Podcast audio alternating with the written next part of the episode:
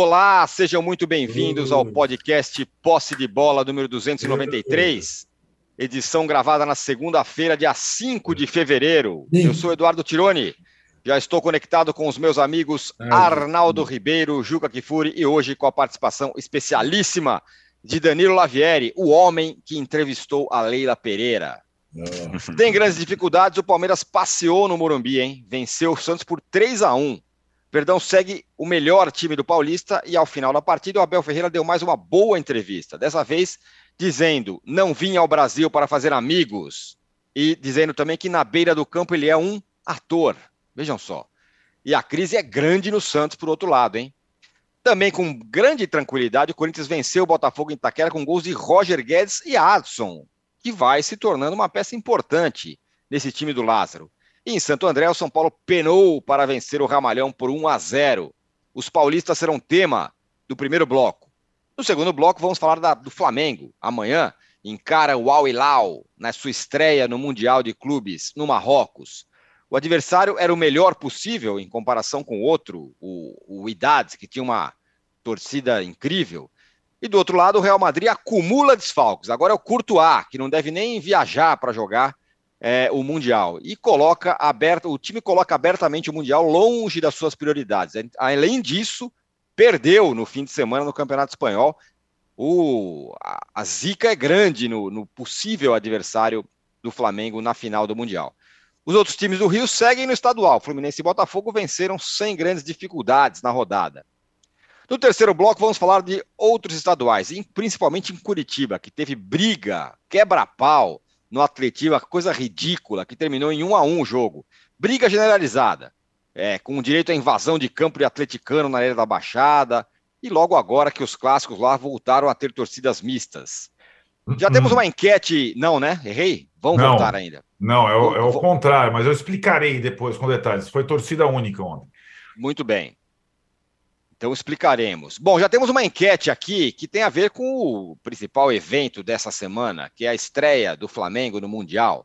Então, portanto, a pergunta é a seguinte: no Mundial de Clubes, o Flamengo vai, dois pontos, cair na semifinal, portanto, amanhã perder do Al Hilal, perder na final ou ser campeão. Já dê aí o seu voto sobre qual será o destino do Flamengo no Mundial. Bom dia, boa tarde, boa noite a todos. Juca, tudo no script de sempre, hein? Palmeiras vence com facilidade, como vem fazendo, nem parecia um clássico contra o Santos, ganhou ali 2 a 0 no primeiro tempo. E a entrevista do Abel repercute muito depois. Em Taquera também, tudo completamente dentro do esperado. Vitória do Corinthians. E que tal a volta de um clássico sem ser com o São Paulo no Morumbi, meu caro Juca? Bom dia, boa tarde, boa noite, âncora. É, nossa, você me dá a oportunidade para falar uma porção de coisas. Temo até me exceder. A começar pelo fato de quem nos vê perceber como jornalista é uma raça desgraçada. Isso. Como? Porque deveria abrir o programa pedindo desculpas pelo atraso. Não é verdade. Pediu. Não pediu. Não. Seis minutos de atraso, posse de bola. E Abre como se fosse todos vocês que já estavam esperando há tempos. Dane-se, fica aí esperando. Não, não, não. Eu peço desculpas pelo atraso. Muito obrigado. Essa é a primeira coisa. A segunda, até porque eu preciso sair, como sempre, às 10 horas da manhã, é anunciar que teremos um ratão de bronze especial. Não é pelo atraso, até merecia, mas teremos um ratão de bronze especial hoje, muito pessoal, mas que eu faço questão de dar. Boa. Aí. Em terceiro lugar, dizer que achei muito bom o Murumbi receber a torcida do Palmeiras batendo recorde.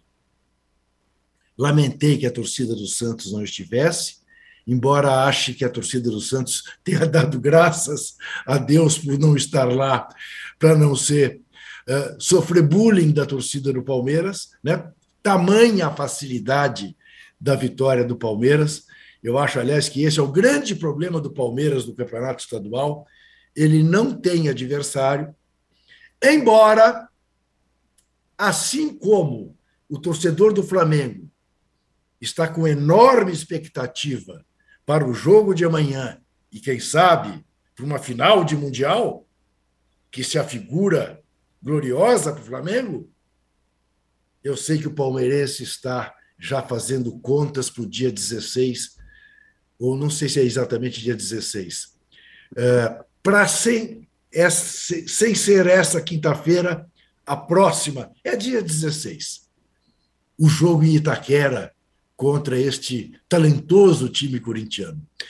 Eu não tinha a menor dúvida de que o Corinthians, com uma semana de treinamento, depois de ter quebrado a escrita no Morumbi, faria um belo espetáculo em casa contra o Botafogo, que diga-se é um time muito bem organizado pelo Paulo Baier. Mas que o Corinthians, com seus jogadores trintões descansados, faria um belo jogo e de fato o Corinthians fez. O Corinthians tem muito talento, muito talento. E um treinador que começa a se soltar nas entrevistas, claro, não chega a ser nenhum Abel Ferreira, mas que ontem deu uma bela entrevista também uh, depois do jogo, uh, me, tornando, detalhando mais seus projetos, seus planos, e fica muito evidente que ele e o time do Corinthians formam um grupo só. Ele é querido pelo grupo, é evidente que sim, e ele tem uma atitude humilde em relação ao grupo. Ele é pouco mais velho que o Fábio Santos, por exemplo. Ele é quatro anos mais velho que o Paulo Santos. Tem ali uma relação de cumplicidade evidente entre ele e o time. Isso pode dar uh, um bom caldo para o Corinthians. A crise do Santos, âncora, é uma crise inevitável e assim será até que o Santos ponha suas contas em dia e se não puser as contas em dia e sair atendendo aos apelos para fazer contratações que o Santos não pode, isto só vai aprofundar essa crise. Pode fazer um brilhareco aqui ou ali, mas não vai resolver o problema do Santos. O torcedor do Santos precisa ter paciência. E o torcedor do São Paulo é o que me mais surpreendeu nessa abertura. Nenhuma referência a heróica vitória nos acréscimos do time de operários de Rogério Ceni. Time de operários que tem esse esse rato que é um jogador diferente. Não é nenhuma estrela, nenhum craque, mas é um jogador que eu acho que vai dar ainda muita alegria à torcida do São Paulo. Não pode se esperar muito mais do São Paulo. Vai ser sempre assim, com sangue, suor e lágrimas. Mas o time mereceu ganhar e ganhou. Eu acho que está todo mundo desmerecendo um pouco. Sim, o jogo foi de cair lagartixa no teto, teto houvesse lá no, no Ramalhão. Mas uh, não se pode desprezar a vitória nos acréscimos da maneira como foi, logo depois do Luciano ter perdido aquele gol com o milagre do goleiro do Santo André. Ah, para aí, menos. Né? Vamos reconhecer também o esforço de um time de operários como o do São Paulo Futebol Clube. Parabéns, tricolor do Morumbi. Muito bem, ó, se o Corinthians faz a mesma coisa, perde um gol no lance seguinte, aos 40 e 50 do segundo tempo, faz um gol, olha lá que o mundo estaria falando do Corinthians guerreiro, sofredor e blá blá blá blá blá, não é verdade? Daí a minha surpresa em você não mencionar o tricolor na abertura. Mas eu, mas eu citei, eu citei, Juca. Como assim não, não mencionar? Falei no começo. Não falou, não. Falei aqui, ó. Santo André, o São Paulo penou para vencer o Ramalhão. Assim, penou para vencer. Não, é, ué. Em vez de dizer o São Paulo heroicamente ganhou nos acréscimos, não, mas isso é o Corinthians. para vencer. Esse, quando o Corinthians ganha assim é heróico. Essa, essa é, é sim, pois é, mas aí é que tá. A mídia corintiana é terrível. E a, a, galera tá do meu lado aqui, achava, que você fez a cultura de blame comigo, viu, Juca? No, que que é isso? aqui. Essa eu não sei. É, de, de, culpar. Ah, de blame. Ah, blame, tá. Blame. Tá. Meu caro Lavieri, obrigado mais uma vez por estar aqui, viu? Você entrevistou a Leila, ela falou muitas coisas, hein? Protegeu o Abel, falou sobre investimentos. Aí ela disse que dentro, com relação a isso, está tudo dentro do planejado. Essa pressão, depois de uma vitória categórica contra um fragilíssimo Santos, é, dar uma aliviada nesse negócio de ah, precisamos de reforço, precisamos de reforço? Bom dia, boa tarde, boa noite. É sempre um, um prazer participar com vocês aqui. É, realmente fiquei lá na, na última quinta-feira, mais de uma hora ali conversando com a Leila e dividir, porque sabe que hoje a galera não gosta de ler. Se tem um texto com mais de cinco parágrafos, a galera já reclama, né? Então, para ficar ao gosto do cliente, separamos em vários tópicos e um deles foi esse que você falou sobre a atuação do Palmeiras no mercado. Eu acho que a torcida do Palmeiras, em geral, a maioria, eu não concordo, a Leila disse 99% está feliz comigo, não concordo com isso, não acho que 99% está, mas acho que a maioria está sim, tranquilo, e até porque o Palmeiras ganhou do Flamengo lá no, fim de semana passado e agora é, ganhou do Santos com tranquilidade no Morumbi, isso com certeza dá uma acalmada no torcedor. Mas como bem lembrou o Juca, no dia 16, por exemplo, já tem Palmeiras e Corinthians. Dependendo desse resultado, os muros do Allianz Parque já começam a tremer de novo, porque a gente sabe que dependendo do que acontecer lá em Itaquera, vai ter pichação de novo. A verdade é que o Palmeiras, com esse time que tem hoje, vai fazer um primeiro semestre tranquilo, mas para a temporada pode ser que sofra um pouco. A grande expectativa, o que tem feito o torcedor do Palmeiras ficar um pouco ansioso, é a base, porque finalmente a gente começa a ver os moleques que desde o ano passado estão aí anunciados como possíveis reforços entrarem em campo. Giovanni, o principal deles, que já deu duas assistências contra o Mirassol e fez gol contra o Santos agora é uma, uma grande expectativa. Inclusive, se esse moleque começar a jogar bola, eu quero ver o que o Abel Ferreira vai fazer com ele, porque vai pedir passagem no nível que vai sobrar. Como você vai encaixar o Giovanni num time que já tem Dudu, Rony, Hendrick, Veiga? Não, não, não consigo ver, então vai ser acabar sendo esse 12 segundo jogador que pede passagem. Tem também o Fabinho, que está no banco de reservas, que é um, um meio-campista. O Zé Rafael fazendo essa nova função mais de cabeça de área, como diria meu avô, camisa mais um camisa 5, não tanto um camisa 8 como ele se acostumou a fazer. É, então tô, tô curioso para saber como vai ser esse desenrolar. O Abel, como disse o âncora na, na, na, na abertura, dando mais uma entrevista com alguns uh, algumas patadas de leve, algumas assim mais fortes do que eu precisava, mas não adianta, é o jeito dele. Às vezes eu acho que quando o Palmeiras ganha, ele dá mais patada é. do que quando o Palmeiras perde. Até parece que é meio que faz parte do show, para não deixar a peteca cair, para não deixar a água ficar parada, como diria o Cuca.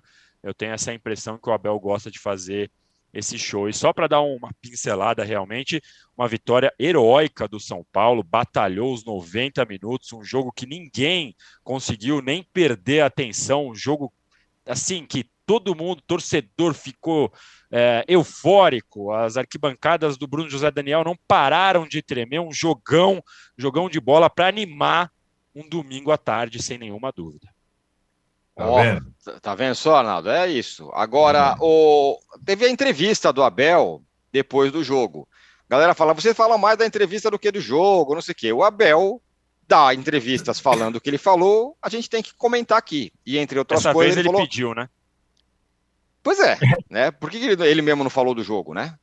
É... Falou também, mas. Falou, falou, também, mas é claro que falou e o que chama atenção, eu faço. Uma das coisas que ele falou relevante, é interessante, é duas coisas, né? Não estou aqui para fazer amigos no Brasil. Dois, na beira do campo eu sou um ator. É isso, Arnaldo?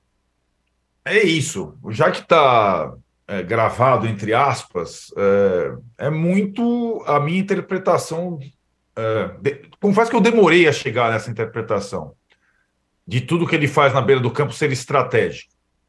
E essa entrevista pós Palmeiras e Santos, na boca dele, comprova que tudo que ele faz na beira do campo é estratégia.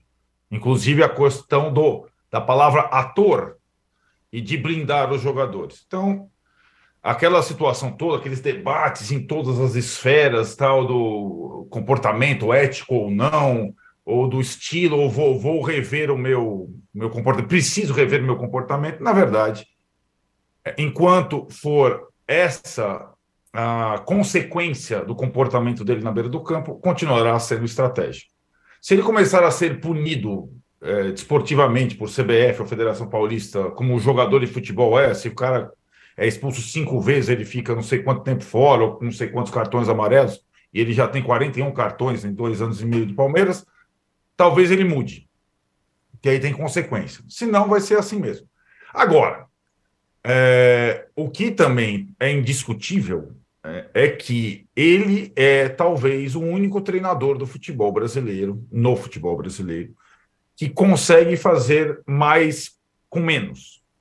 É, isso é para poucos. Então, o time dele, é, perdendo jogadores, ele continua com uma capacidade de reciclagem incrível, como disse o Danilo. É, e, e, às vezes, com pouquíssimas modificações na escalação, o time dele joga de forma diferente contra qualquer adversário. Isso foi visto novamente contra o Santos. Então, ele, como treinador, de fato, ele, ele é indiscutível. É, hoje, os três jogadores no meio de campo do Palmeiras, que estão no Palmeiras há algum tempo, Zé Rafael, Gabriel Menino e Rafael Veiga, Danilo já passou por isso, por esse tema, eles atuam em funções diferentes do que eles atuavam, por exemplo, no ano passado. Então, é, é um é uma, é uma capacidade de, de treinar um time muito admirável. De fato, é uma coisa que impressiona. E o Palmeiras no Morumbi também foi interessante, porque eu acho que a gente, não digo que desconfiou, mas uh, desdenhou talvez esse acordo São Paulo e Palmeiras para o Palmeiras jogar no Morumbi esse jogo e talvez o São Paulo jogar no Allianz Parque depois. Eu acho que foi um, um sucesso a experiência. É, eu acho que o palmeirense pôde, ou palmeirenses que nunca foram ao Allianz Parque puderam ir ao Morumbi, ou por questão geográfica, por morar em outra zona da cidade, ou por questão de acesso ao Morumbi, porque hoje o Morumbi é um estádio que tem acesso, tem metrô e nunca teve lá atrás, ou pela questão do preço dos ingressos, ou pela questão de, da atmosfera, ou pela questão do bandeirão. O bandeirão da mancha não cabe no Allianz Parque. Não dá para esticar aquele negócio. Então parecia, né? É, então são coisas, detalhes interessantes. E acho que o, o Palmeiras e o Abel, uma das coisas da entrevista, falou: o gramado é top. Ele, se, ele sempre quis jogar no Morumbi como alternativo. Partiram dos dois técnicos também esse acordo. Partiu do Rogério Ceni e do Abel Ferreira, pela questão do deslocamento ser muito próximo, né? Você não precisa viajar e tal, e pelos gramados dos estádios serem bons, né? Então, acho que foi uma, uma, uma experiência interessante nesse, nesse ponto. É, a gente vai falar depois da questão Curitiba, Atletiba, que vai mais ou menos na contramão, mas é, eu acho que o, foi uma, uma noite assim é, marcante para o palmeirense, porque o time continuou o mesmo, o local era outro, e o Palmeiras foi mandante num lugar diferente e se sentiu confortável. É, acho que essa questão do, do extra, o Palmeiras sempre vai vai viver, é, porque tem essas figuras. É, são figuras que, que, que a cada entrevista elas proporcionam discussão e debate. Um, uma dessas figuras é o Abel e a outra é a Leila. Aliás, aqui, aproveitando a presença do Danilo para elogiar de novo a entrevista, muito boa, muito boa esclarecedora que tem muita coisa nas entrelinhas que, que, consegue, você consegue entender o Palmeiras atual por essa entrevista e também consegue entender o Palmeiras atual pelas entrevistas do Abel Ferreira. Então, quando o palmeirense fica bravo que a gente discute o Palmeiras extra-campo, é porque o Palmeiras extra-campo é importante e tem essas figuras que, que trabalham é, próximas, e essa união acho que é fundamental para o Palmeiras nos últimos tempos, e sofreu um pequeno arranhão naqueles momentos pós-Palmeiras e São Paulo, dos reforços, Enquanto Abel Ferreira e Leila Pereira estiverem falando a mesma língua, o Palmeiras, em termos de comando, estará sólido. Talvez a questão da torcida organizada e tudo mais, que deu uma arrefecida, os muros é, pichados pelos reforços, tenha a volta, como disse o Danilo, com eventual insucesso contra o Corinthians, ou com eventual insucesso no Carnaval, já que a, a torcida era bancada pela lei, ele foi campeão assim é, sei lá, no passado recente. Enfim, essas coisas, essas relações são. E acho que, só para dar um ponto de atenção, esse acordo Palmeiras e São Paulo da sessão do Morumbi, talvez do Allianz, ele só foi possível porque teve entendimento das direções, das comissões técnicas e da parte do São Paulo, que foi anfitrião, das torcidas organizadas do São Paulo certo? Que, com o presidente do São Paulo, conversam e fazem ajustes. A minha grande interrogação é eventual contrapartida de jogo no Allianz, com a Leila não falando hoje a língua da torcida organizada, como será esse acordo? Porque hoje os estádios dos times, eles não são só propriedade dos times, eles absorvem, inclusive, as sedes das torcidas nas suas cercanias, nas suas ruas. Então, para ter um jogo lá, mesmo sem o outro adversário, para mim é muito distante, a minha opinião, sobre esse negócio de torcida, fim da torcida única. Pelo contrário, para mim, Palmeiras e Santos no Morumbi é um reforço da torcida única, tá? Esse é só um, um, um, um negócio importante, porque para a polícia, para o aparato, para todos, é muito mais confortável e fácil organizar um evento para uma torcida única, mesmo que seja no estádio do adversário.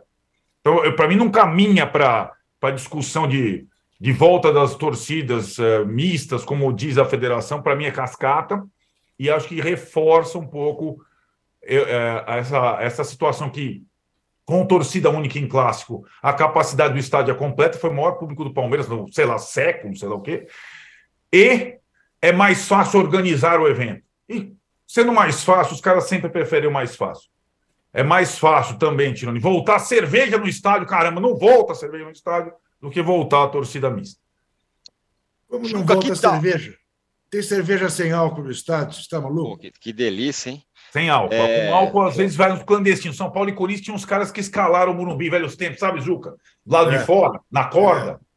E aí eh, vendia cerveja com álcool na, na, arquibancada, mas quente ali, não, não, não vale. Caras quase morrem, os Homem-Aranhas ali. O Juca, Sim. o Corinthians que ganhou com extrema facilidade também, 2 a 0 resolveu o jogo no primeiro tempo.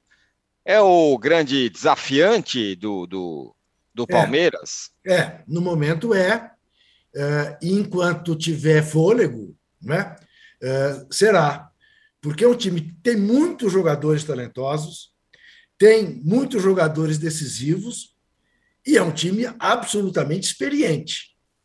Então, são ingredientes que permitem pensar que, como o Palmeiras é o time a ser batido, o Corinthians terá toda uma estratégia em torno desse jogo do dia 16. Não vale nada, os dois estão classificados, os dois se classificarão em primeiro lugar em seus grupos. Vale talvez a melhor campanha, pensando uhum. já na Aí vale muito. e na final, fazendo em casa o último jogo. Então, tem todos esses ingredientes. Mas, sem dúvida, ah, eu não tenho.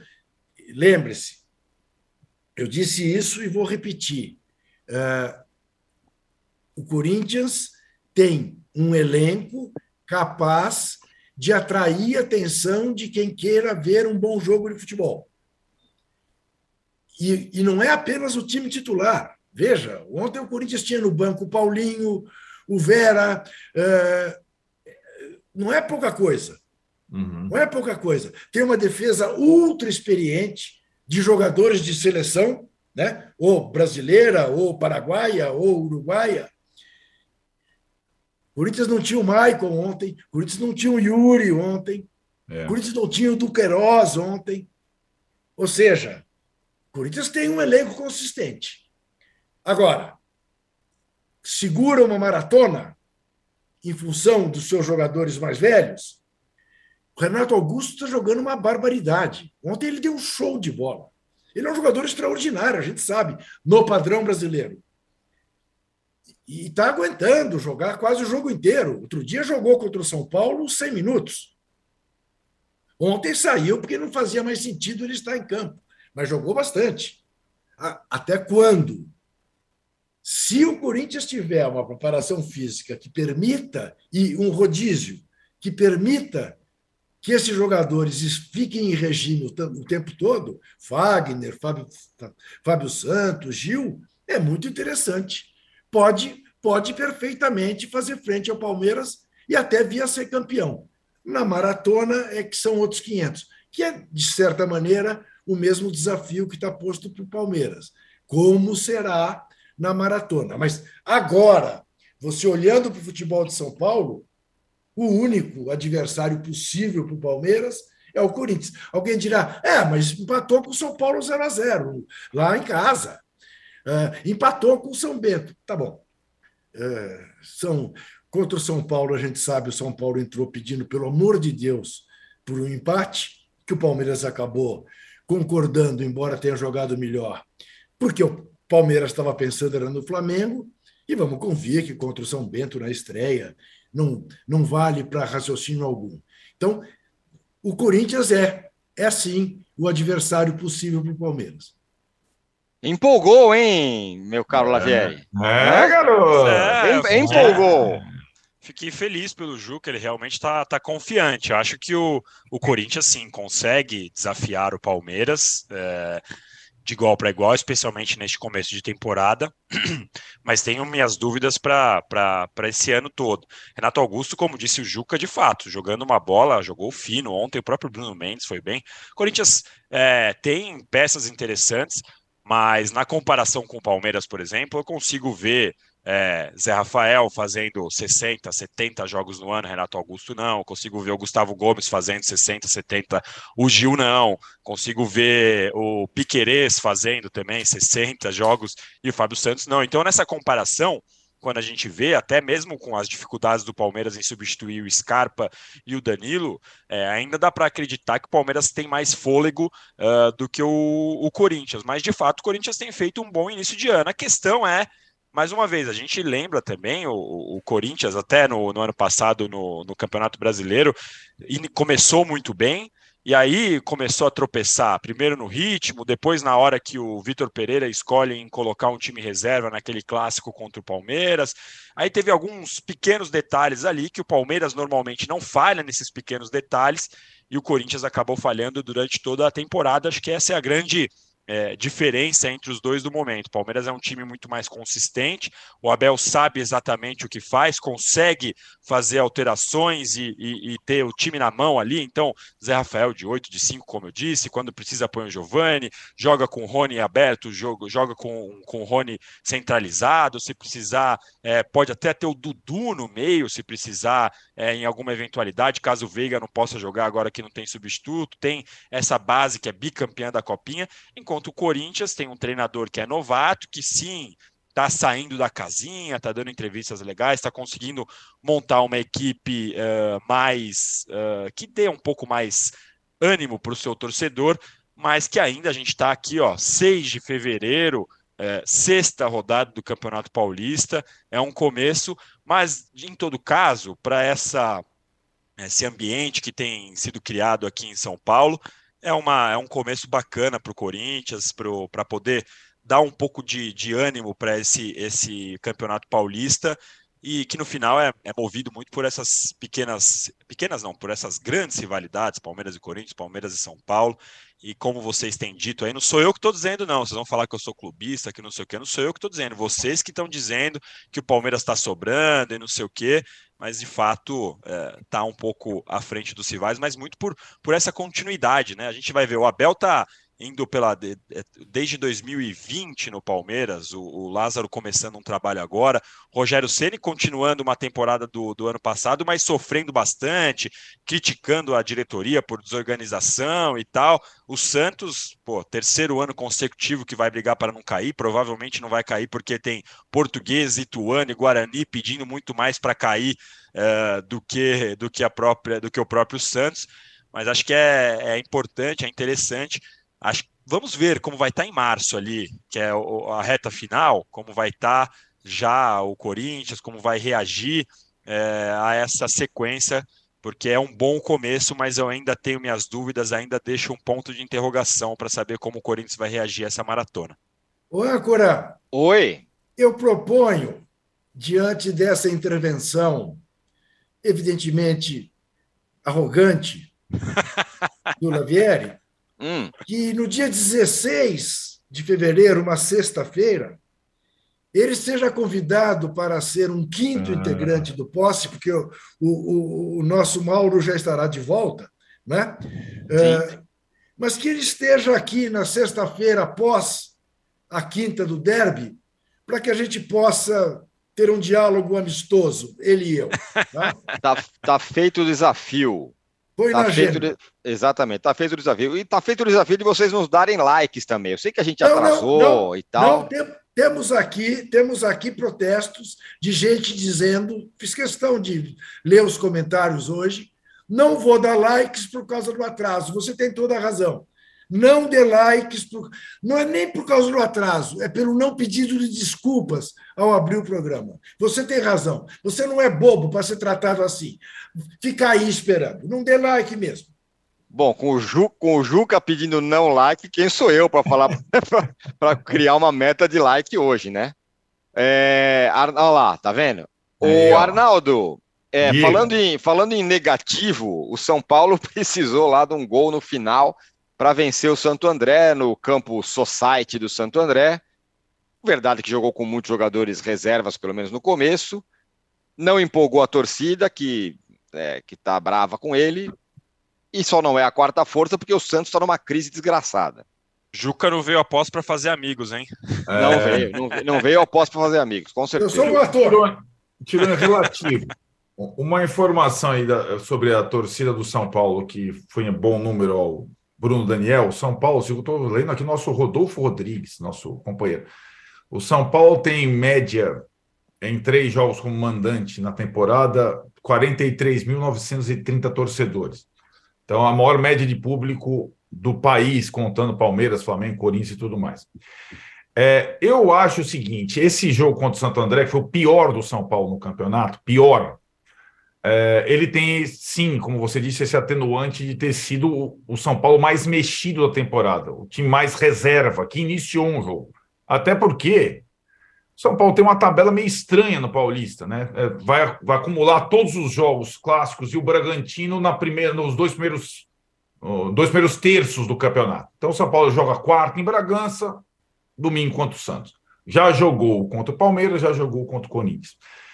O que me faz é, entender que a vitória foi é, importante, mesmo que o futebol tenha sido bem raso no society do Bruno Daniel, é a reação do resultado pós-derrota num clássico que significou o final da invencibilidade contra o Corinthians depois de muito tempo. Eu, eu, eu sempre me pego, eu acho que a gente subestima muito o jogo de futebol, o jogo grande de futebol, quando ele não vale tanto em termos de título, mas estão dois times pesados jogando. A gente subestima até a tal da Supercopa. Então, antes de ir para passar rápido Palmeiras e Flamengo, o que aconteceu, eu vou passar por Inter e Milan. O Milan perdeu a Supercopa para Inter e definhou. Barcelona e Real Madrid. Real Madrid perdeu a Supercopa para o Barcelona e definhou, e estava em dificuldade. Eh, Flamengo perdeu para o Palmeiras e tá, chacoalhou. E tem o outro lado: quem vence um jogo desse consegue é, ter uma, uma paz e uma. que, que são, é, são, são. A gente não consegue nem mensurar. E acho que, no caso do Palmeiras, tudo que a gente está falando agora, dessa solidez, foi muito por conta da vitória contra o Flamengo. A gente vinha discutindo o futebol, os resultados, e a atuação do Palmeiras nesse início de ano, o, o muro pichado e tal, aí o Palmeiras mete quatro gols no Flamengo. E aí o Veiga começa a arriscar de todo lugar, o Gabriel Menino chuta a bola de 3D, a bola vai na gaveta. Isso é, é isso, o futebol é assim, Tirão. E o Corinthians, que estava tá jogando pedrinha, depois de ganhar do São Paulo no Morumbi, é isso. O Adson chuta de qualquer lugar, o Roger Guedes dá caneta. A gente subestima o que uma vitória dessa uma derrota dessa proporciona no futebol. Então, uma dica: nunca subestime um jogo entre grandes. Nunca. Ele sempre tem sequelas positivas e negativas. E a gente está vendo isso no início da temporada. E o São Paulo depois que modificou completamente o time, contratou jogadores diferentes e tudo mais, vinha dando bons sinais nos jogos, perdeu a invencibilidade do Corinthians para o Corinthians no Morumbi na semana passada. E aí, cara, o que importa no jogo seguinte é vencer. Não, não, não importa como. Não importa como. Gol de cabeça, gol de orelha, gol de nariz. Vale os mesmos três pontos. É aquilo que você falou. Você fez a comparação brincando ao Corinthians. Quantas vezes o Corinthians em Itaquera ganhou com gol de nariz aos 50 do segundo tempo? Vai lá, vai, vai. O mais importante no futebol são os benditos três pontos, meu velho. E se não é roubado, vale assim. Não foi roubado, certo? São Paulo ganhou na, na bola, legalmente. Então, eu acho que para a reabilitação é importante. Para a consolidação. Tem alguns sinais é, melhores. O Luciano de camisa 10 começou a funcionar em dois jogos seguidos. Parecia uma aberração da história. Ele começou a jogar direito nessa função. É uma situação interessante. O Wellington Rato, como falado aqui, parecia um, é, uma brincadeira de começo de ano. Ele jogou bem todas as partidas que ele jogou. E a bola parada do São Paulo. A bola parada do São Paulo. Quantas vezes o Palmeiras ganhou jogos de bola parada? Quando o Palmeiras fez os gols contra o Santos, os dois primeiros? Bola parada vale a mesma coisa. Gol de zagueiro vale a mesma coisa. São Paulo encaixava uma bola parada ano passado. Já fez dois gols de escanteio esse ano. É diferente. Então são coisas que você tira. É isso que importa futebol. Não importa você dar caneta, carretilha tal. Esquece essas coisas. Como a gente está vendo lá na Inglaterra, o Manchester City está jogando 4-2-4, o Tottenham botou três zagueiros, ganhou. O que importa é ganhar, velho. Dentro das regras. Sem precisar. É, então, eu acho que a vitória em Santo André foi muito importante para o São Paulo e também importante para evidenciar que o time que contratou 10 já vai ter, vai, ter que, vai ter que contratar mais um, pelo menos, zagueiro, porque zagueiro não se inventa. Então, o São Paulo tem dois zagueiros, um fez um gol, o Alan Franco está em adaptação, está errando bastante ainda, errou várias vezes no jogo. O outro é um moleque, o Beraldo, e tá o Arboleda machucado, Diego Costa machucado, Ferrares fez cirurgia, não dá para jogar campeonato, nem o Paulista com dois zagueiros. Né? Então, é, o São Paulo, mesmo que nunca tenha sido vai, uma prioridade na cabeça do Rogério, São Paulo precisa de mais um zagueiro para ter um elenco, aí eu acho uma certa diferença em relação a Corinthians e Palmeiras. Aí favorável ao São Paulo. São Paulo não tem a Libertadores, está tá numa outra raia. O São Paulo fez um elenco de mais ou menos 20 jogadores parecidos, com características de, e, e outra, só jogador abaixo, fora o Wellington Rato, que é surpresa, abaixo de 25 anos. Pensando no quê? No futebol atual, na vitalidade da temporada toda, em poder é, fisicamente competir com os times mais técnicos, como o Corinthians, como o Flamengo e também como o Essa é a ideia para a temporada, tá claro. O São Arnaldo. Paulo, eu falei para você, vai ser um time mais jovem, mais forte, mais chato, mais competitivo mas não brilhante tecnicamente. Isso não vai Ronaldo, ter. deixa eu lhe fazer uma pergunta sobre ah. esse São Paulo que me ocorre. Uhum. Você não acha que, de alguma maneira, o Rogério está pensando o São Paulo, sabendo das diferenças de temperatura e pressão, mas semelhante ao que ele montou no Fortaleza? Muito. Se eu pude fazer do Fortaleza um time que brigou lá em cima, sem estrelas, por que, que eu não posso fazer do São Paulo a mesma coisa, já que não temos dinheiro para ter as estrelas? É exatamente isso, Juca. É, a, a, frase antes de começar a temporada era time mais jovem, mais forte fisicamente, mais veloz, mais fortaleza. É exatamente isso. É, e, e, acho que uh, tem até um jogador simbólico nisso, que é o David, que só jogou com o Rogério na Fortaleza. Né? Que ele é, não é brilhante tecnicamente, é, não dribla, é forte, marca, ataca, defende, está na área, e é mais ou menos isso é, é, que, que é a proposta do São Paulo para a temporada. E eu vejo, falando em entrevistas, e elas são muito importantes também nesse início de temporada, assim como tem o jogo do Palmeiras na entrevista do Abel, tem o jogo do São Paulo na entrevista do Rogério. As entrevistas do Rogério tá mais leve. Ele até brincou ontem. Não estou mais leve, estou com 5 quilos mais gordo, que mais pesado que na temporada passada. Aliás, eu estou nesse ritmo. Ele falou: Meu, vou, mas vou tentar emagrecer. Mas o jeito dele lidar com a coisa, sempre pesada tal, tá um pouco diferente, porque eu acho que o time tem mais a ver com o que ele pensa sobre o futebol. Ele está mais satisfeito com o que tem em mãos para fazer. Se vai dar resultado ou não é outra coisa, né? E lembrando que na temporada passada, com todos os porém, o São Paulo decidiu o Paulista, não foi quarta força, como disse o Tironi, foi uma das principais forças do campeonato, equilibrou com o Palmeiras até a final, aí tomou uma tunda e é, não conseguiu nem classificar para a Libertadores, perdeu a final da Sul-Americana. A ver o desfecho da temporada. Mas acho que a ideia de formação de time e a ideia de futebol do treinador, dessa vez estão mais próximas, ao menos isso. Muito bem, fechamos aqui o primeiro bloco do podcast Posse de Bola número 293. E a gente volta já já. Muita gente falando, vocês não vão falar do Flamengo? Vamos sim, no próximo bloco. É... Já voltamos.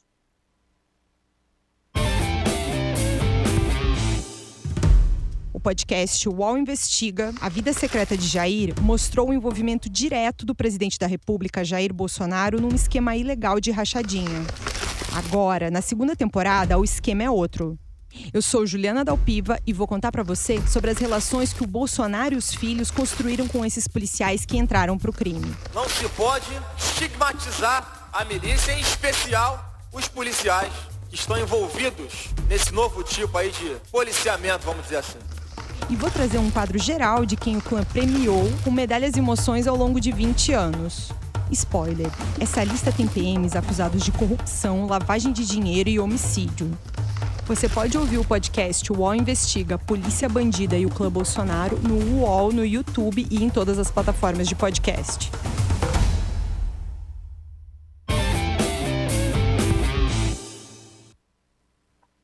Estamos de volta para o segundo bloco do podcast Posse de Bola número 293. Juca Kfouri, explique por que você, assim como eu, acha que o Flamengo será campeão. E eu vou te falar aqui é, como é que está a nossa enquete. No Mundial de Clubes, o Flamengo vai cair na semifinal, 28%, perder a final, 27%, ser campeão, 45%. Foi exatamente o que eu votei, Juca.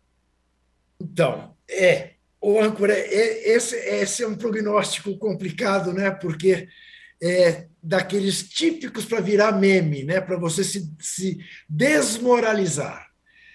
Uh, eu quero pôr os pés, como diria meu pai, as quatro patas no chão. Boa. Uh, vou pôr as quatro. Veja, primeiro, eu acho que o torcedor do Flamengo hoje tem que estar mais preocupado com o jogo de amanhã do que com o Real Madrid. Ah, mas o Al Hilal. Não, o Al Hilal realmente, o jogo do Al Hilal foi terrível, como o jogo seguinte também foi terrível. E o Al Hilal ainda perdeu o seu melhor jogador, expulso. É, mas, é, claro, era melhor para o Flamengo o Al Hilal do que o time da casa, né? aquela torcida maluca. É, mas eh, a gente sabe que esse jogo é sempre muito chato, porque você entra com a obrigação de ganhar, é bater em cachorro morto, eh, se não bater é um vexame, então você joga contra a vergonha alheia. Esse é o jogo que o Flamengo mais tem que se preocupar. Passado este jogo, é. e aí é que eu digo que a gente corre o risco de virar meme, eu não sei se o adversário do Flamengo numa eventual final será o Real Madrid. Uhum. Não sei. Sem o Courtois, sem o Mendy, sem o Militão, sem o Vasquez, sem o Hazard, eh, sem o Benzema. Sem o Benzema, talvez. Que Real Madrid é esse? Ah, eu direi. Não, é o Real Madrid do Modric, é o Real Madrid do Rodrigo, é o Real Madrid uh, do, do, do. Vinícius Júnior. Vinícius Júnior, uh, do alemão lá, que agora me foge o nome. Rudiger. Uh, é? Rudiger. Rudiger, não, e o time de campo. Tony Cross. Ah, o Tony, Tony Cross. Cross. Né? Ah, é um baita time. É um baita time. E é uma baita camisa. É, bom, mas o Real Madrid não está preocupado com o Mundial, está preocupado com a distância do Barcelona, está preocupado com a Liga dos Campeões. É, a camisa do Real Madrid é daquelas que jogam, a gente está cansado de ver. Então, é, eu não sei por que você disse que eu, como você, estou achando que o Flamengo vai ser campeão, porque eu não estou achando nada. Rigorosamente nada. Eu quero ver. Eu quero ver. Eu escrevi uma coluna para a Folha sobre os tucanos em cima do muro. O tucano otimista, que acha que dá, o tucano pessimista, que acha que não dá, e o tucano verdadeiro, que fala: aguardemos. Vamos ver o que vai acontecer. Não faço a menor ideia do que teremos pela frente. O... Agora, você Fala. diz, você Diga. diz que acha que eu não terei tempo para entrar no terceiro bloco. Então, eu quero fazer questão. Ah, é? Vai, por favor. Você, você, vai ficar muito surpreso, âncora. Muito o bem. Âncora, Diga. Âncora. O Arsenal perde para o Everton em Manchester. Everton estava na zona do rebaixamento. Permite ao Manchester City ficar dois pontos no jogo contra o Tottenham. Tudo bem, é um jogo duro, em Londres, contra o Tottenham. Mas aí, senhor Pepe Guardiola deixa Kevin De Bruyne por uma hora. Ah, Guardiola, é... de bronze, não. Olha, seu Pepe, jamais imaginei, seu Pepe, mas o senhor merece ganhar o ratão de bronze. Grava Pepe aí, Guardiola. Está gravado, ratão de bronze especial e extraordinário para Pepe Guardiola. Nossa senhora. Depois do que fez, deixou o De Bruyne no banco. Já pensou se o, se o o Abel, Abel Ferreira não, porque ele é, ele é, ele é muito blindado. Vitor Pereira, tira o Gabigol. Vitor Pereira, do Arrascaeta não vai jogar na final, hein, pessoal? Isso. Gabigol, Gabigol tá Isso. fora. Já pensou? Se ele é. faz uma coisa dessas. Não, Fernando Lázaro põe o Renato Augusto para descansar. Nossa, o Fernando. Lázaro, então, que não tem tamanho ainda, meu Deus do céu. O, é, é isso, Juca. Se você precisar sair, por favor, hein? O Juca tem um compromisso às 10 horas, como a gente atrasou um pouco hoje, a gente vai tocar o barco aqui. Atrasou Agora, um pouco, o... não, atrasou seis longos minutos. Isso é verdade. Não é culpa minha, mas enfim, atrasamos. E o Stephen Curry se machucou, vai ficar semanas fora. Caramba, hein, Juca? Que maré, rapaz.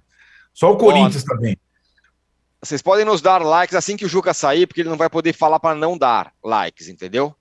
No é. Mundial de Clubes, o Flamengo vai, nossa enquete, cair na semifinal, 28%, perder a final, 27%, ser campeão, 45%. Lavieri, eu falei que eu acho que o Flamengo vai ser campeão, é... por conta do Real fracote, que eu nem sei se vai chegar na final. E vamos combinar, esse Al Hilal aí do Ramon Dias, Ave Maria, ah. time ruim. Não, Ave Maria, mas é nessa história desses, desse Mundial que a gente tem nesse atual formato, a gente vê mais os sul-americanos perdendo na semifinal do que ganhando dos europeus. Eu sempre tenho muito mais dúvida e muito mais receio de ver o sul-americano jogando essa semifinal do que a final justamente pelo que o Juca falou e também por um pouco é, do que, agora misturando já com o Flamengo, do que o Arnaldo falou, da questão do ambiente e tudo mais é, ele falou uma verdade, que às vezes, às vezes, a gente deixa de lado esses jogos, jogos entre grandes e, e, e, as consequências desses jogos.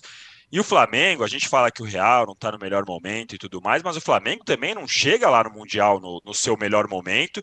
É, a entrevista que o Vitor Pereira dá chegando no Marrocos é falando de problemas do Flamengo.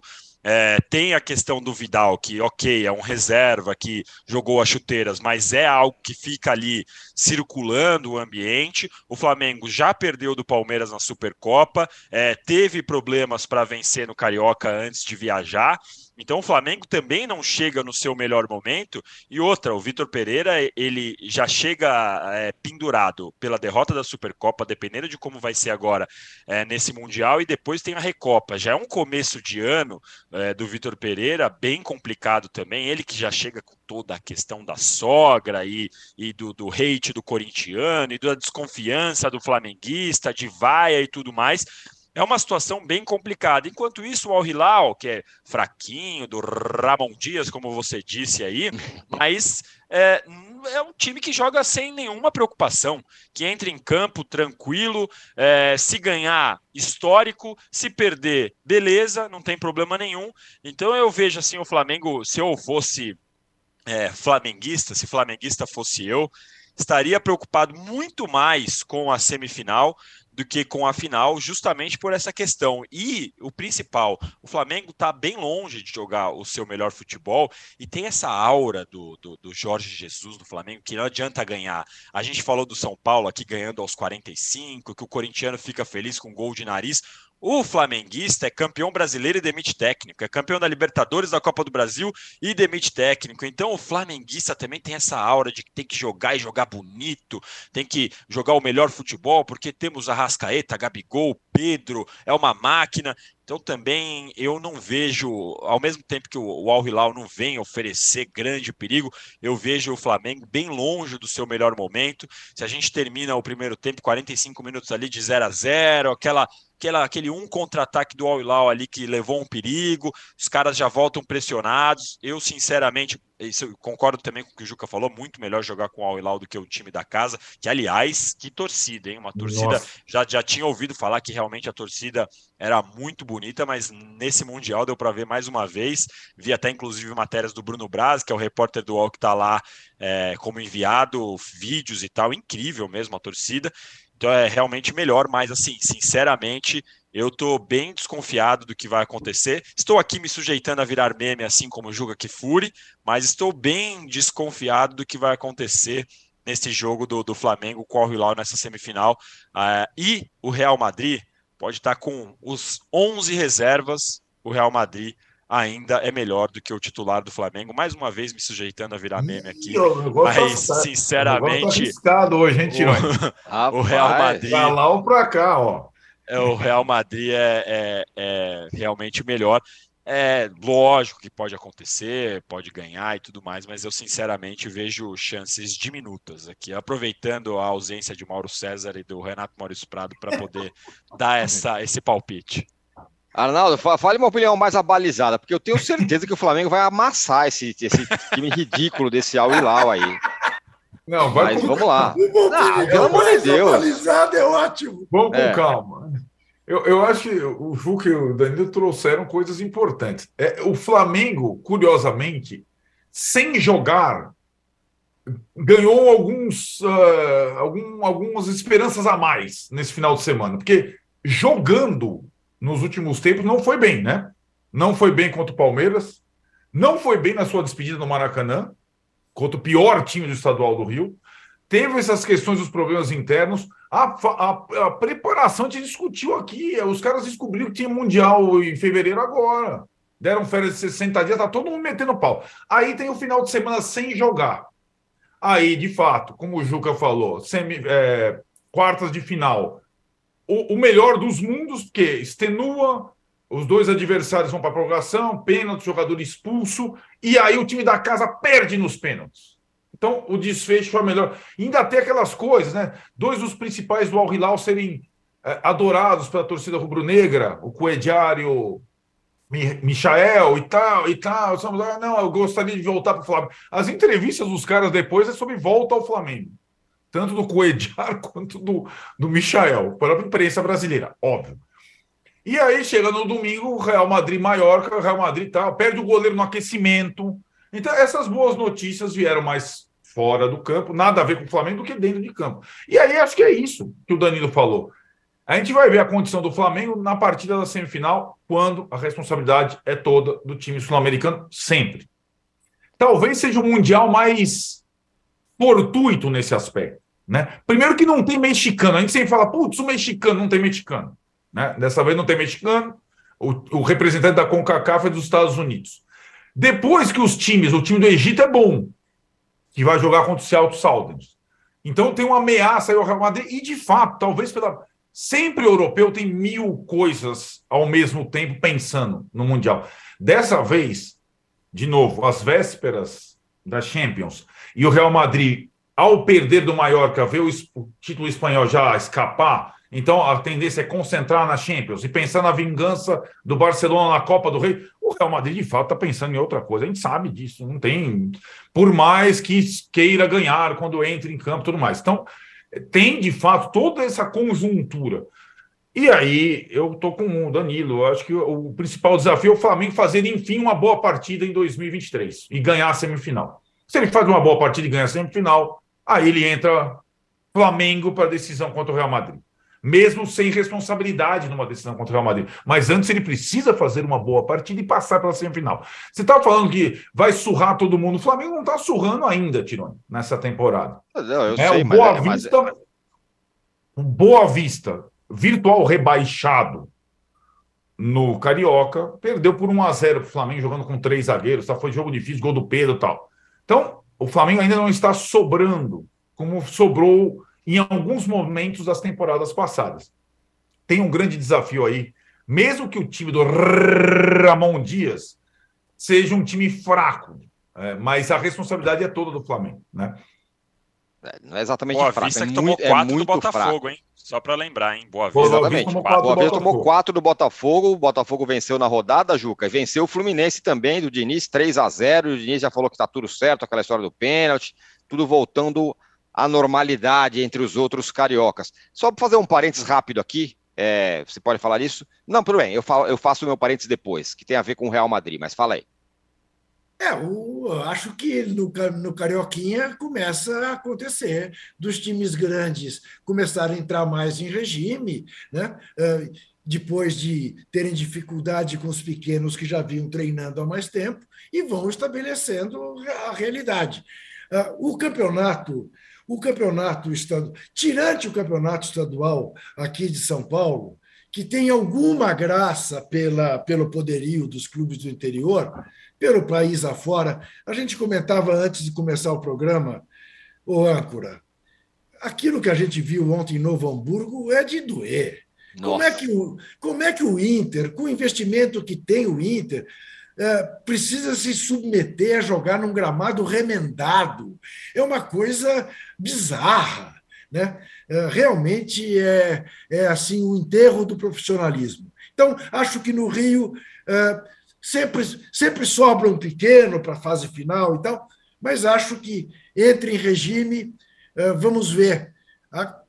Ao que tudo indica, o Flamengo vai ser campeão da Taça Guanabara, mesmo lá eh, no Marrocos. Pois é. É, a, é. diferença, a diferença é muito grande Isso. e dos outros grandes para os pequenos também é muito grande. Isso. O Juca agora sim está saindo. Eu só quero fazer um parênteses com relação ao Real Madrid, que vai esfacelado e tudo mais é, mas é com, é com relação ao, ao campeonato estadual. É, o que está acontecendo com o Vinícius Júnior é, é, é, um negócio bem, bem relevante. Uhum. Ontem, ontem ele apanhou pra caramba, ele foi provocado o tempo todo, o cara ficou com o escudo na cara dele, e aí ele tomou um cartão por uma falta banal que ele fez. E ele apanhou de novo o tempo todo. É, é um negócio muito uhum. diferente o que está acontecendo com ele. Ele, ele. ele é vítima de racismo o jogo inteiro, ninguém faz nada, a imprensa de lá fala, fica, não, não é bem assim, ele provoca, ele não sei o quê. Ontem ele apanhou o tempo todo de novo. É, é, é um negócio para se, se prestar muito atenção o que está acontecendo com o Vinícius Júnior. Claro, todo mundo já estava falando sobre isso, mas ontem ficou um pouco mais marcado isso para mim, um pouco mais me do que já estava. Me despeço, âncora, respaldando o que você falou, seriamente, e dando uma informação galhof, galhofadamente. Até tem as portas abertas para Vini até, é. até sexta. E espero o Danilo no dia 16. Fechado, muito bem. E nós vamos para mais um, um intervalo aqui no, no, no segundo bloco do, do podcast Posse de Bola e voltamos já para falar do quebra-pau no Atletiba. Que coisa ridícula, já voltamos. Quer notícia? Aqui tem. Quer fofoca? Aqui tem muito mais. Começou mais um Splash Show. Vem pra cá, vai, vem pra cá. Bem melhor que o Silvio. E o Dieguinho Schweng não tá sozinho. Euzinha e a Fiorello. Fiorello é sobrenome de herdeira. E o Fefito, estamos junto com ele para falar tudo que tá bombando no mundo do entretenimento. Estamos ao vivo para todo o Brasil. Ô, gente, tanto vício mais saudável para ter, vai viciar justo na gente. Reality show, fim de casamento, treta, OnlyFans, frase de efeito, conselho amoroso que ninguém pediu pediu, a gente bota tudo isso no mesmo roteiro e vem pro ao vivo. Quer limpar o popô depois do número 2 com aquele tamanho de unha, gente. Ah, porque bateu uma preguiçinha até de me vestir hoje. Eu falei, vou de roupão mesmo. Como é bom ter o amor do público, carinho. Toda segunda, quarta, quinta e sexta, de uma às duas da tarde, aqui no YouTube de Splash. É só aqui no Splash Show. Você não vai achar esse tipo de conteúdo em lugar nenhum. É só aqui, cara. Promete para mim que você vai ficar aqui. Jura, de dedinho, por favor.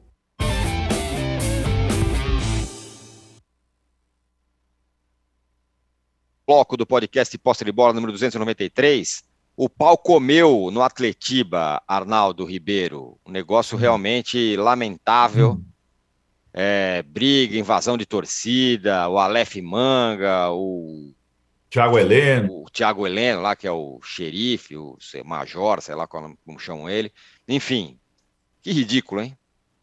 É, é, o que acontece hoje em Curitiba vai, um- vai meio na contramão do que acontece, vai, ou é, se prevê que possa acontecer em São Paulo. Né? Então, no fim de semana, a gente teve a torcida do Palmeiras no Morumbi, a discussão sobre possível volta de torcida mista, é, essa uma maior flexibilização das coisas e uma maior civilidade entre, ou convívio, pelo menos a, a ideia disso.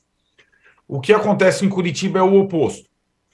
Então, por dar o contexto, Tirone, eh, não sei se vocês lembram, recentemente nas, nas rodadas passadas, lá mesmo na Arena da Baixada e também no Couto Pereira, público só de mulheres e crianças, com grande repercussão, com grande. E por que público só de mulheres e crianças? Porque no ano passado, com torcida mista, no Couto Pereira e sem policiamento, depois a gente fala um pouco sobre isso, porque também aquilo lá foi, um, no mínimo, estranho, mas com torcida mista no Couto Pereira, as duas torcidas quebraram o pau, e aí se decidiu pela torcida única em clássicos nessa temporada, e como punição para o início da temporada, Atlético Paranaense perda de dois mandos é, e Curitiba perda de um mando, tudo entre aspas, eles pleitearam junto à federação, em vez de perder o mando, fazer uma iniciativa diferente, com mulheres e crianças. Então foi muito legal e parecia que nós estávamos vivendo também um novo tempo. Beleza, vai lá, primeiro clássico, com torcida única do Atlético contra o Curitiba. E aí, além dessas coisas todas, o problema dessa vez foi dentro de campo entre os jogadores, na parte final do jogo. E aí, cara, não adianta se não existir uma mínima colaboração é, de quem protagoniza o jogo, você tentar falar com a torcida X, torcida Y, vamos separar ou vamos, ou vamos juntar, porque aquilo. Então, eu vou dar nome aos bois, porque acho melhor, né? Os jogadores do Atlético expulsos, Pedro Henrique, Pedrinho, Thiago Heleno, Christian Terans, os jogadores do Curitiba expulsos, Fabrício Daniel, Aleph Manga, Márcio Silva, além do técnico português Antônio Oliveira, esses caras tinham que tomar um gancho, eles tinham que ficar fora do campeonato todo, para mim. Esse, todos esses caras. Então eu já estou dando o nome. Esses cinco do Atlético e esses quatro do coach. Para mim, deveriam ser eliminados do estadual. Não entram mais em campo. Estão fora. E os três, foram mais de três os três torcedores que invadiram, um, um, torcedor do Atlético deu uma bica nas costas do goleiro reserva do Coxa, identificados e tal, tem que ser banidos do futebol. Estão lá identificados, é isso. Porque senão não adianta.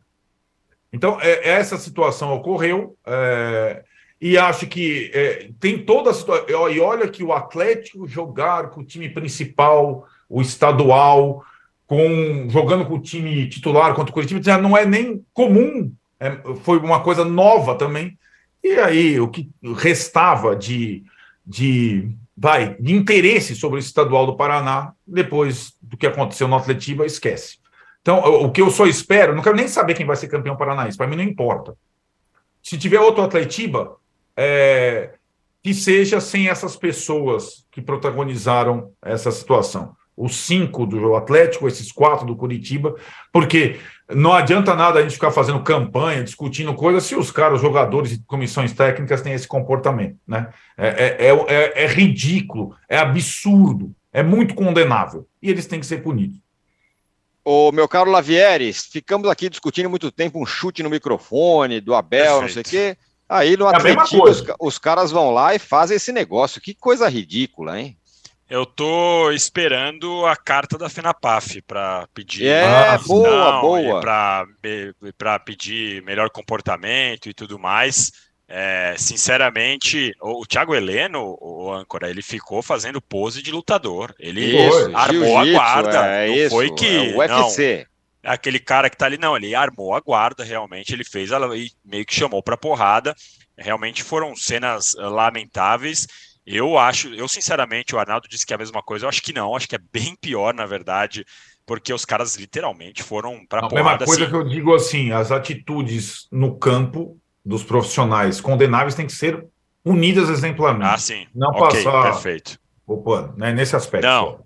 Não é a mesma isso coisa sim. do que agredir o adversário, claro. Perfeito. É, os dois, eu acho que os dois têm que ser punidos. O Abel tem que ser punido. Acho que, aliás, o Abel tem que ser punido mais pra mim do que ele fez com a Rascaeta do que pelo microfone. O microfone Pois é um é, problema também. de grana, paga lá, se quebrou e já era. Agora, o Arrascaeta não dá pra passar pano. Agora, essa questão do Atletiba completamente lamentável. Eu realmente fiquei assustado quando eu vi o Thiago Heleno armando guarda no meio de um campo como se nada fosse. Ele realmente ele achando que era é, uma luta mesmo.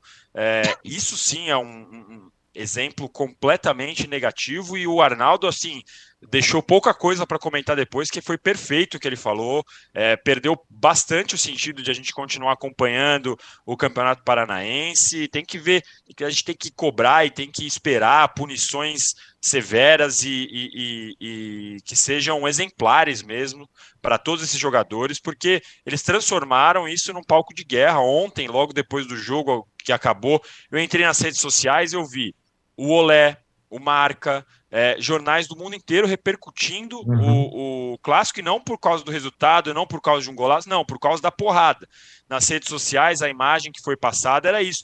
E é um negócio assim: Curitiba é Atlético, é o maior clássico do estado, é um dos maiores clássicos aqui é, do país, e, e quem vê isso de fora parece que é um jogo de várzea, parece que é uma piada o que aconteceu, porque teve invasão, teve porrada, teve correria, mais uma vez, o Thiago Heleno armando guarda.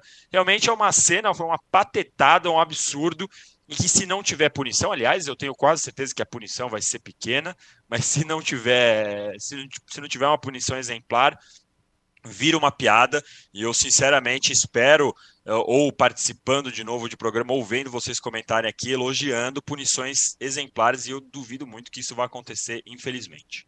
Pois é, aguardamos a FENAPAF se manifestar. Ó, Danilo Lavieri, muito obrigado, hein? Mais uma vez, você está desafiado a aparecer aqui dia 16, então prepare-se. Arnaldo Ribeiro, muito obrigado também. É, o Juca já foi.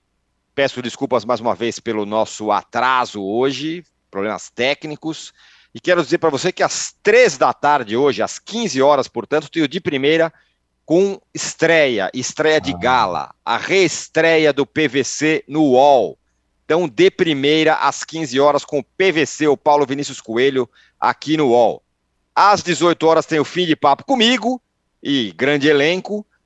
E é, amanhã, o Juca ficou aí falando dislike, não sei o quê, e ele esqueceu de dizer que amanhã tem a volta do cartão vermelho. Com ele, com o Trajano É. e com o Casagrande.